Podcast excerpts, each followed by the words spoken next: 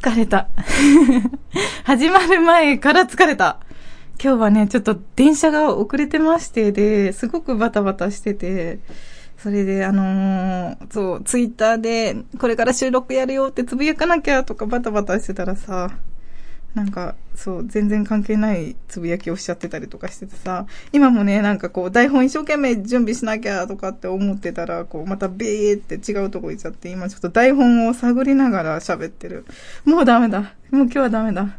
何喋ろうと思ったんだっけ？えちょっと出てこないから今、頭にあるのが、あの、最近ショックだったのが、チャゲアンダースカのアスカが逮捕されちゃった。あの人の音楽好きだったんだけどな。でも、あの、うん。でも、私の心にこれからも彼は生き続けるの。えー、そんな感じでですね、あの、相変わらず結構うっかりしているミガティさんでございます。うっかりだね。今もう、うっかりっていうか慌ただしいね。おっちょこちょいなのかな。落ち着きがないだ。落ち着きがないよね。えっと、うんと、そう、この間ね、新しいお店に行ったの。初めて行ったお店に行ったのね。で、歩いてて、こう、ウィンドウショッピングしながら歩いてて、で、トイレに行きたいなと思って、で、トイレに行ったつもりで、そこがエレベーターで、危うくなんかエレベーターで私こう スカートばっくりそうになっちゃって、危ない危ない危ないって、危うく露出狂になりそうだったそんな話。やだ、こんな話ばっかりじゃん。やだ、もうちょっとちゃんとしたいな。えー、タイトルコールいきます。ラストオブメカティエイティーズ第4回目、えー、通算では136回目。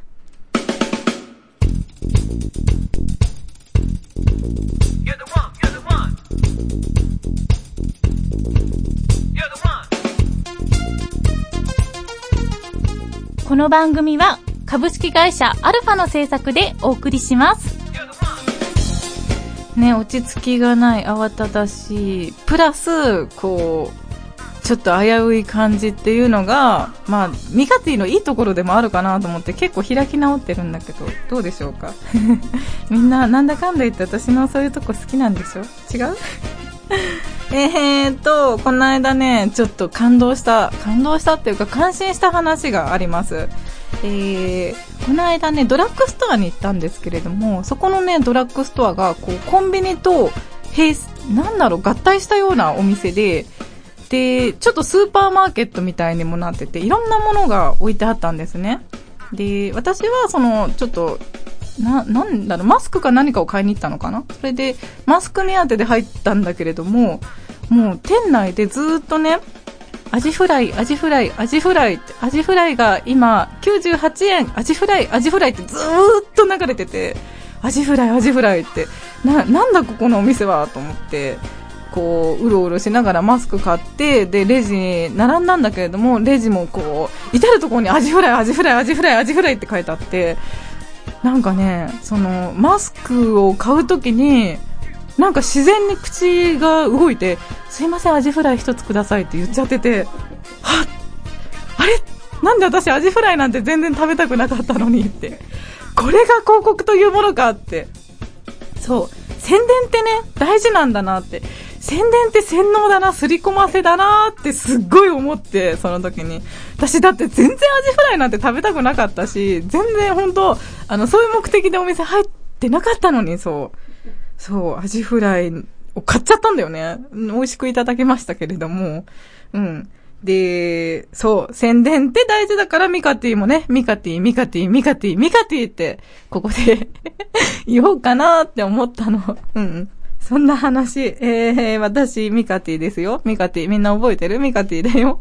えー、この番組はラストオブミカティです。で、えっ、ー、と、今はね、このポッドキャスト各週金曜日で配信してますけれども、それからあの、ニコニコ生放送で番組も最近出てたりしてます。それはね、ミカムジークっていう名前の番組なんですけれども、そう、ガンガン宣伝していこうって改めて思ったんです。はい、そんな感じです。オリジナル短編小説を心を込めて朗読いたします。朗読何人5分で聞けるオリジナルストーリー。各週木曜日、ポッドキャストで配信中。ゆっくりと想像するひととき。いかがですか？Try to the next stage. Alpha. 教えて、デュアドさん大変だー大変だよー何が大変かっていうと、えー、最近ですね、ラストオブミカティ聞いてますとか、ラストオブミカティ聞いたよってこう、直接感想を、あのー聞かせていただけるような機会がちらほらあるんですけれども、みんな、あの、教えてデュアドさんのコーナー面白かったって、あのテクノの話すごい良かったよって言って、ちょっと私の番組って。大変だラストオブミカティがデュアドさんに食われてしまうでも、でも、私もすごくデュアドさんのお話、楽しみにしてるんで、まあ、うん、ちょっと嫉妬と、いろいろ楽しみと入り混じりつつ、えー今日も教えていただこうかな、デュアドさん。はい。改めまして、皆様こんにちは、デュアードです。はい。あの、食ってないですから大丈夫ですよ。食ってない？粛々とカセットテープなんで。は。はいい。ということでですね、また時間も、あの、もったいないんで、早速始めますね。粛々とですね。粛々とねちょっとなんか、もっと、まあいいや、はい、すいません。あ、だんだん盛り上げますよ。はい、お願いします。はい。で、今回はですね、あの、前回からの続きになるんですけども、はいまあ、あの、前回聞いてない方もいらっしゃるので、前回のおさらいということで、さらりと説明しますと、まず、えっ、と、まあ、テクノポップとテクノっていうことを話はしたんですけども、しましたね。はい。で、1980年代の初めに日本で起きた、まあ、テクノポップ、これはまあ、YMO ブームとともに生まれたはい。ですけども、はい。あと、1980年の後半に、アメリカのシカゴで、はい。のハウスミュージックから起きたテクノっていうのが、はまあこれが全く別物ですと。まあはい。同じテクノは乗ってても別物ですというお話をしました。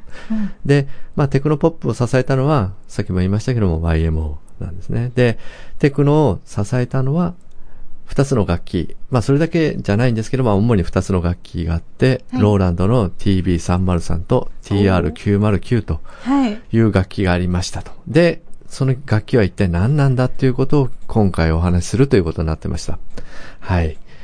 で、で、ミカチーさん、あのーはいはい。何ですか？ところであの、この TB303 とはい TR909 っていうの楽器ご存知ですか、うんどういったものか知ってますか、はい。今ね、あの、結構アナログシンセの、こう、リバイバルが激しいじゃないですか。ねそうですね。うん、そうですね。あうのな、うなずいて、喋って喋って、すごい、うなずいてくれたけど。ちょっと、あの、テンポが伸びてるんです。すいません。あ、そうなの？はい。設定面白いね。あるんですね。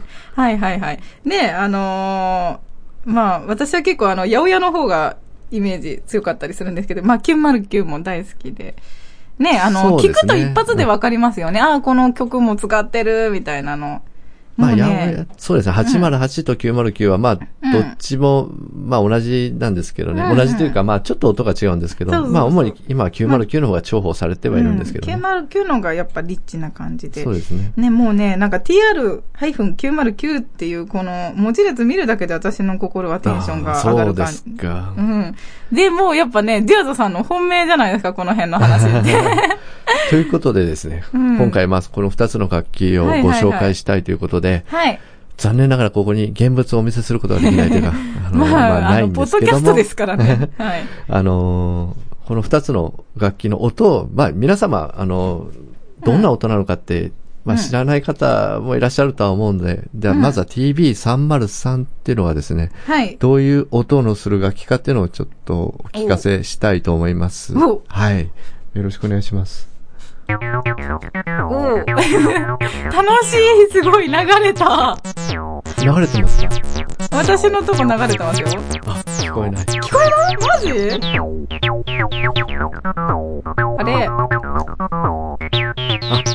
えあのーですね。た。はい。で、この、ビョンビョン、ビョンビョンうん。言ってますけども、はい。これがまあ TB303 の代表的な音なんですね。で、はい。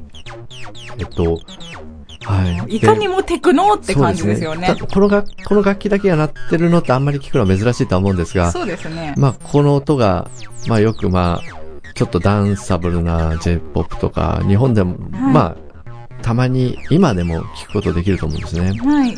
はい。で、これがですね、まあ、はい1990年ぐらいに日本に入ってきて、はい。一気に、まあ、日本の中で浸透して、まずあの、クラブの中でビョンビョンビョンビョンビョンビョンビョンビョン炸裂しましたね。はいはいはい。で、まあ、その後に、その流行りを受けて、まあ、J-POP とか、まあ、テレビ番組の効果音とかでも結構使われるようになって、はい。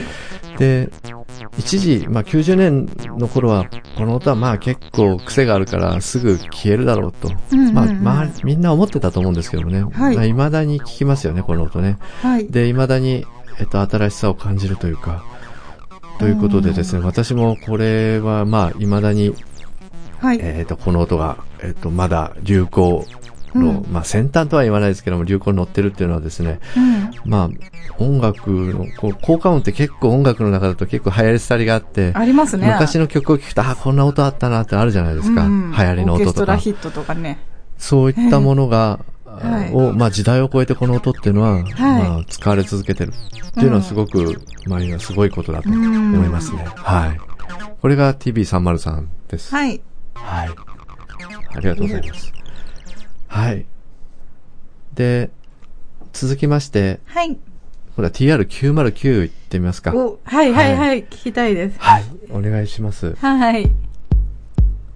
お、流れてますか？流れてますねそうです。か。はい。ズンズンしてます。ズンズン。ズンズンしてます。まあ聞いてて はい。お分かりだと思うんですが、はい。あれ？と。実はこれだけなんですね。あの、一太郎さんから実は来まして、一太郎さんに、これ音源流してくださいって MP3 送ったら、ちょっとあの、TR909 の方なんかどんどん言ってるだけですけど、これ間違いないですかってそうなんですよ。実はこれが間違いなくてですね。そう、間違いないんですよね。で、これ、あの、まあ、皆様、この音を聞いてるときは多分、まあ、パソコンとか、うんまあ、スマホとかで、うんまあ、イヤホンなりで聞いてると思うんですけども、はいはい。実はそれだとですね、あんまり、これ何なんだっていうふうに、まあ、そんなにドンドンドンドンなんですけど、実はこの音ですね、強烈なんですよ。何が強烈かというとですね、あ、流れました。はい。はい何が強烈かというと、この、これをですね、でっかいアンプでですね、はい。鳴らすんですよ。はい。まあ、例えばクラブとかアンプ、スピーカーですか？そうですね、。アンプとスピーカーで鳴らすとですね、うん。とてつもない音圧で、うん。あの、体を揺さぶるんですね。すごいですよね。で、クラブで、まあ今もまだ流行ってるんですけども、これが出た頃はもうこれをズンズンズンズンですね、アンプ、音量全開でですね、やるとですね、本当にお腹に響いてですね、これ経験、クラブに行ったことある人だったら経験したことがあるかもしれないんですが、うんうんお腹を響き、お腹に来すぎてですね、気持ち悪くなってくるんですね。なんか胸焼けがしてくるんですよ。そうかもしれない。それぐらい強烈な音になります。まあ、だから聞くっていうより本当体感なんですよね、この重低音がね。これをですね、TR909 のキックって言ってるので、まあこれも未だに、ズンズンズンっていうこう4つ、はいお4つ打ちって言うんですけども、こういうのをベースにしてる音楽っていうのはまだ結構ありますよね。うんうんはい。最近ね、なんかローランドさんから出てるんですよね、この辺の。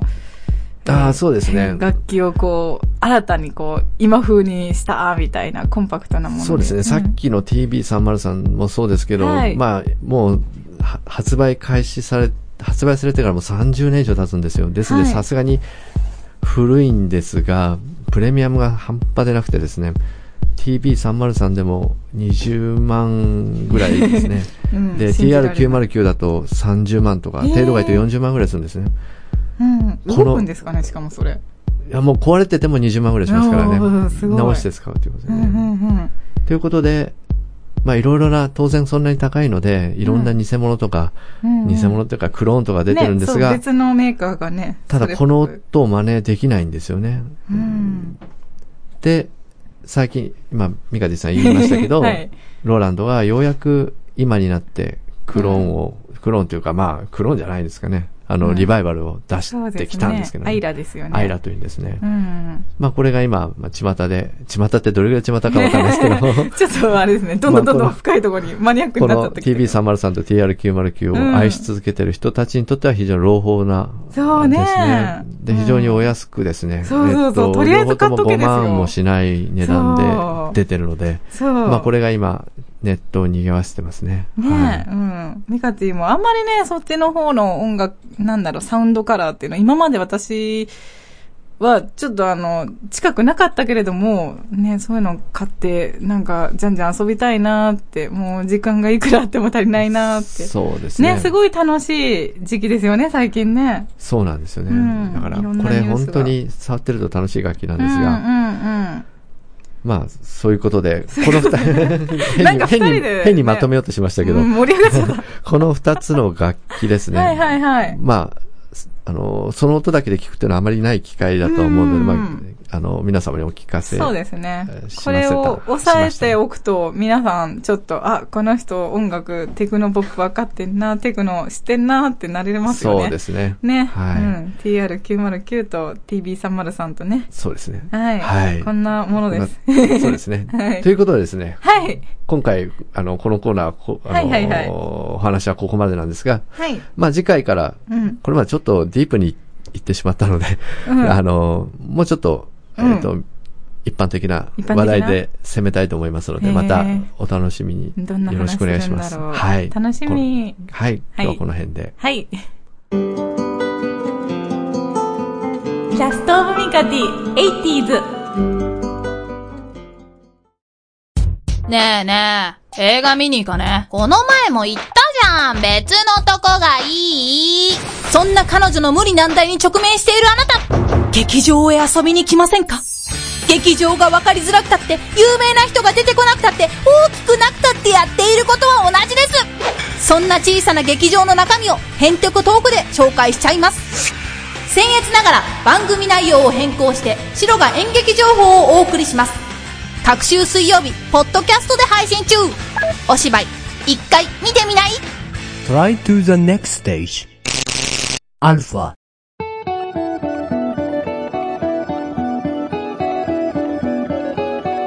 ラストオブミカティ、80s。口裂けネッシー探検隊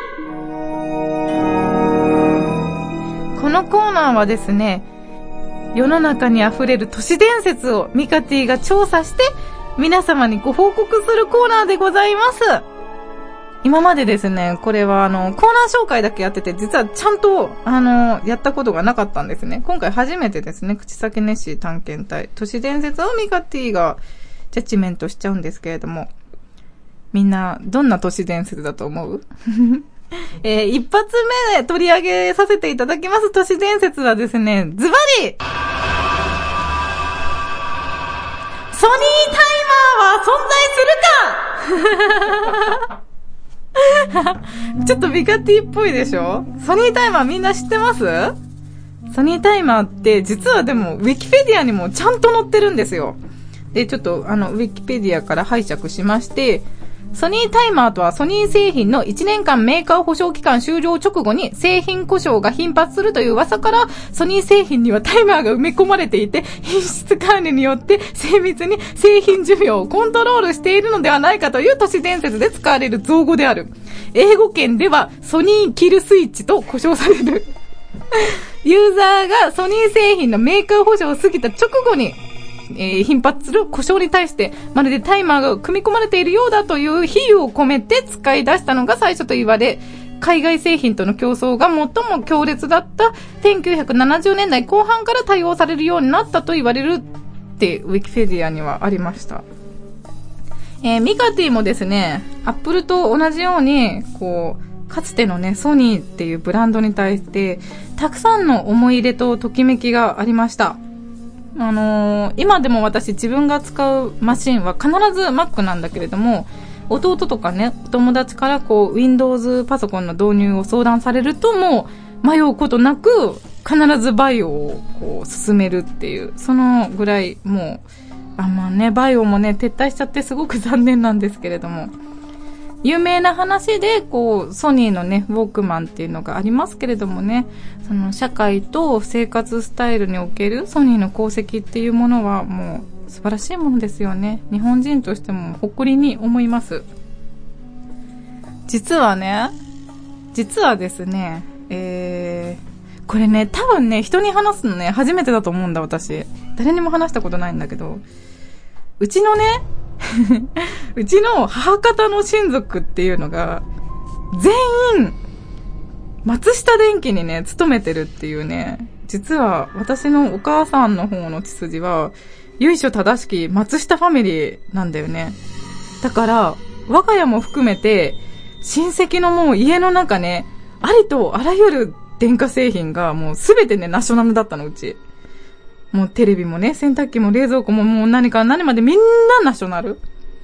で、そんな環境で育ったミカティなんだけれども、こう、どうにもね、やっぱりこう、ソニー製品への憧れっていうものを消せなくって、だからね、その、ミカティは、松下にね、染まりきった親族の中ではもう異端児扱いだったんですよ。ねえ、なのでね、もうほんとミカティはソニー製品をこっそり手に入れてはこう隠し通してたのね。ほんと相当気を使ってて、ももしもね、ソニーのウォークマンとか持ってるのを親族に見つかったら、その親族会議が行われてしまうんじゃないかっていうぐらい、まあ、実際ね、そういうことなかったんだけれども、あの、ソニーを褒めると何かがこう、崩れてしまうような、失われてしまうようなね、そんな空気をすごく感じてて、もう怖くて、うん、勝手に怯えてたっていうね。そう。だから、まあ、ソニーへの憧れっていうのがね、なんか、すごく人を一倍強かったような記憶があるんだよね。ちょっと BGM 面白い。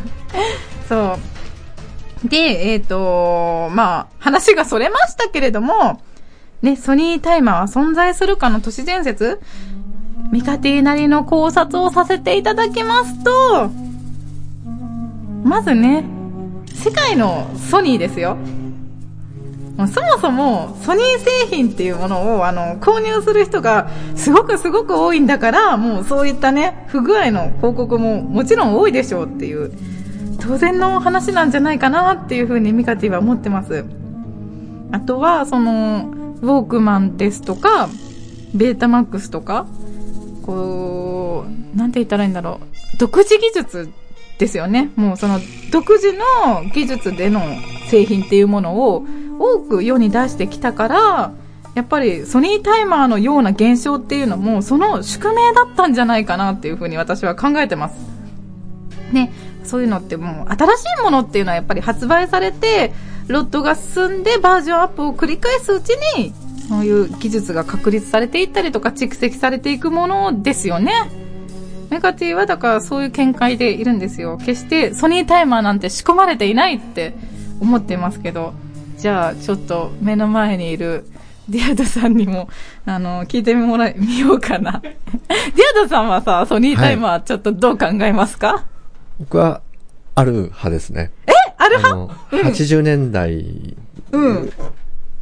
を、ぐらいの時代で考えたらあると思いますね。今はちょっといろいろ事情が変わってきてるんで、まあ今はどうかなと思うんですけど、あります。もう、あ、全然語ってくれちゃあ、っていい語ですよ。っていいですか？長全然いいですよ。長いですよ、いいですか？長いの？あ、楽しみだな。どうぞどうぞ。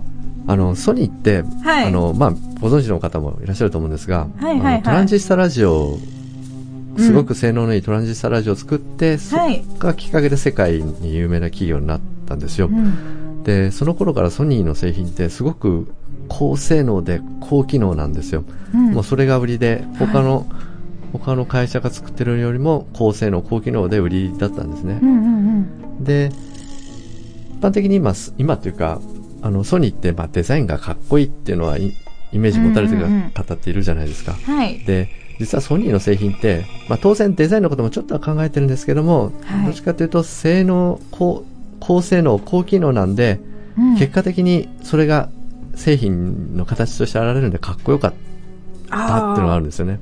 機能美ってやつですか？機能美です。おはーい。ですので、ソニーってそういうところがあったんですよ、昔。はいで、そういったところに、うんあの、ミカティさんもす非常に尊敬しているスティーブ・ジョブズさんあ、がはい。非常に影響を受けてて、そうですね。はい。あの、アップルもあのソニーの製品を参考にして作っ、あの、んまあ、あの、参考にしたいみたいなことを公言してた頃もなんかいっぱいエピーソードありますよね。ありますね。ソニー好きなんでですよね。うんうんうん。はい。で、で、このソニータイマーの話なんですけども、はい。あの、あるないって話だとですね、まあ、ソニーの製品、まあ、そうやって高機能、高性能なので、はい。実はですね、メカニズムが半端じゃなく複雑なんですよ。あの、同じものをうん他の製品と比べてもですね。だから、ウォークマンとかでもそうなんですけども、はいものすごく機能が複雑なんですね。はい。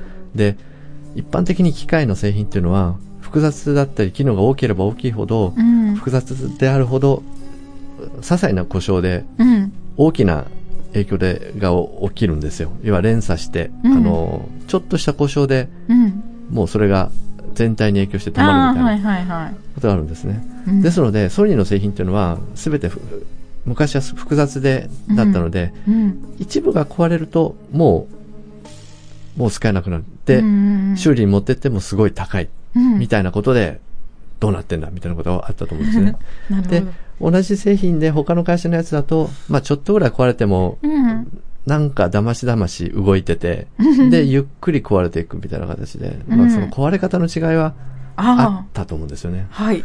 ですんで、まあそういったものを、まあ僕もですね、ソニー、ウォークマンはもう初代からちょっと使ってる立場として、結構そういう目に遭ってますんおでー、まあ、あのーそういったところで、まあうんソニータイマーというか、そういった壊れ方がうん。他の製品とは違うと、もうす、あの、一瞬、パッと説明するみたいな。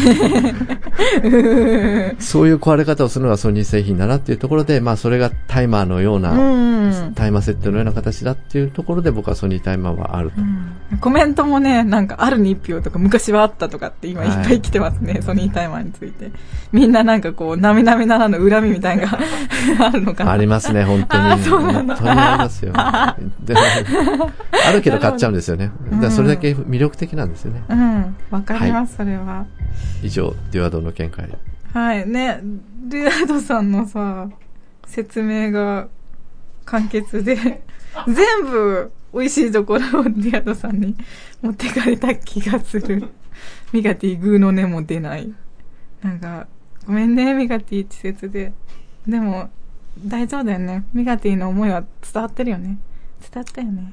えー、こんな感じでですね、えー、なんだっけ、このコーナー名。あ、口裂けネッシー探検隊では、あの、世の中に溢れる都市伝説を募集しています。あと、まあ、ソニータイマーに、こう、まつわるエピソードとかもあったら、個人的にミカティ聞きたいんで、教えてください。えー、投稿はアルファのサイトのフォームから、または mkty.alpha-radio.com までお送りください。ラストオブミカティ 80s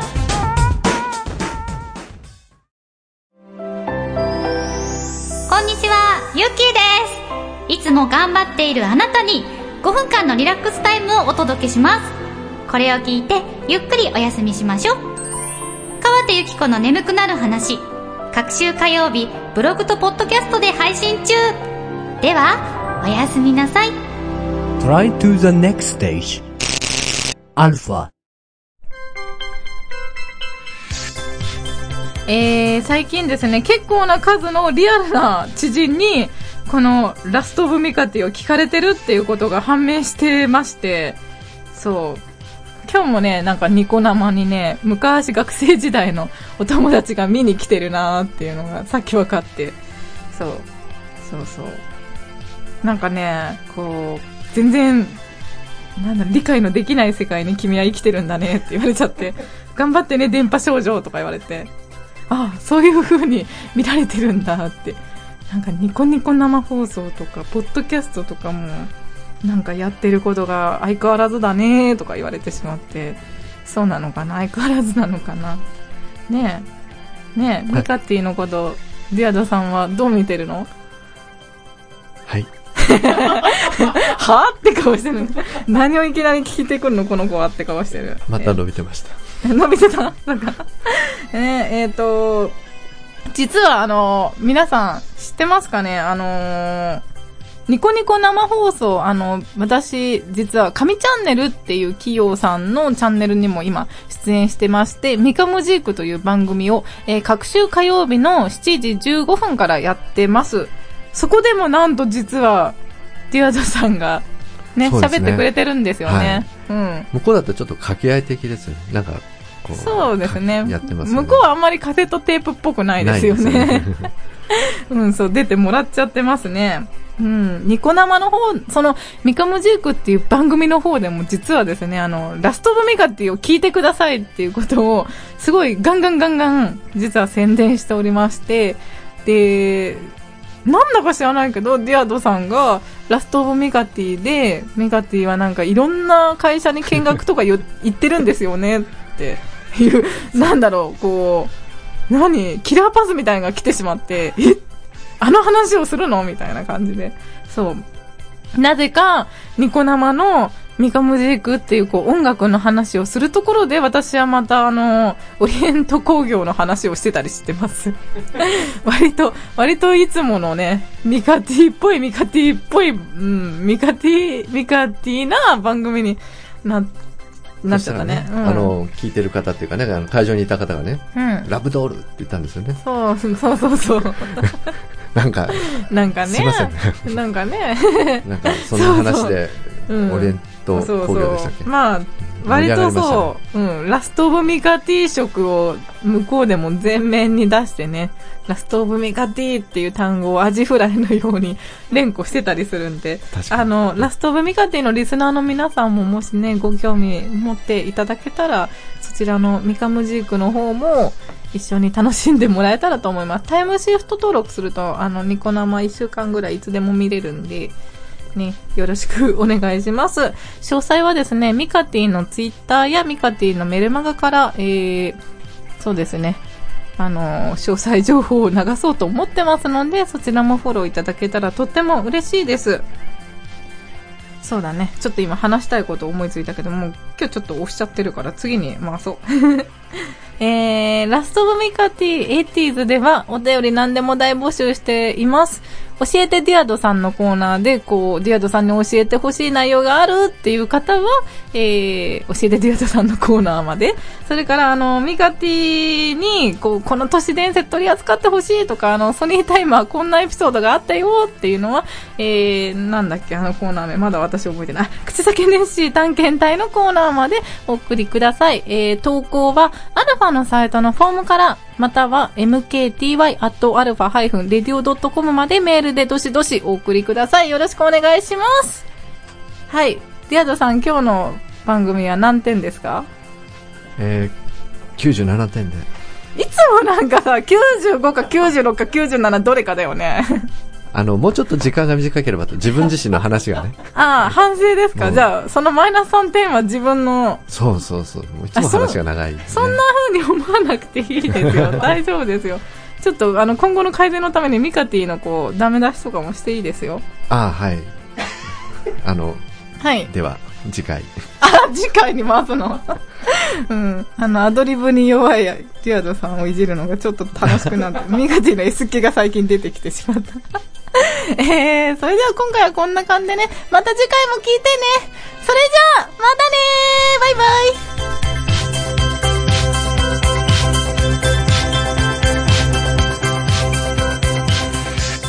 この番組は株式会社アルファの制作でお送りしました。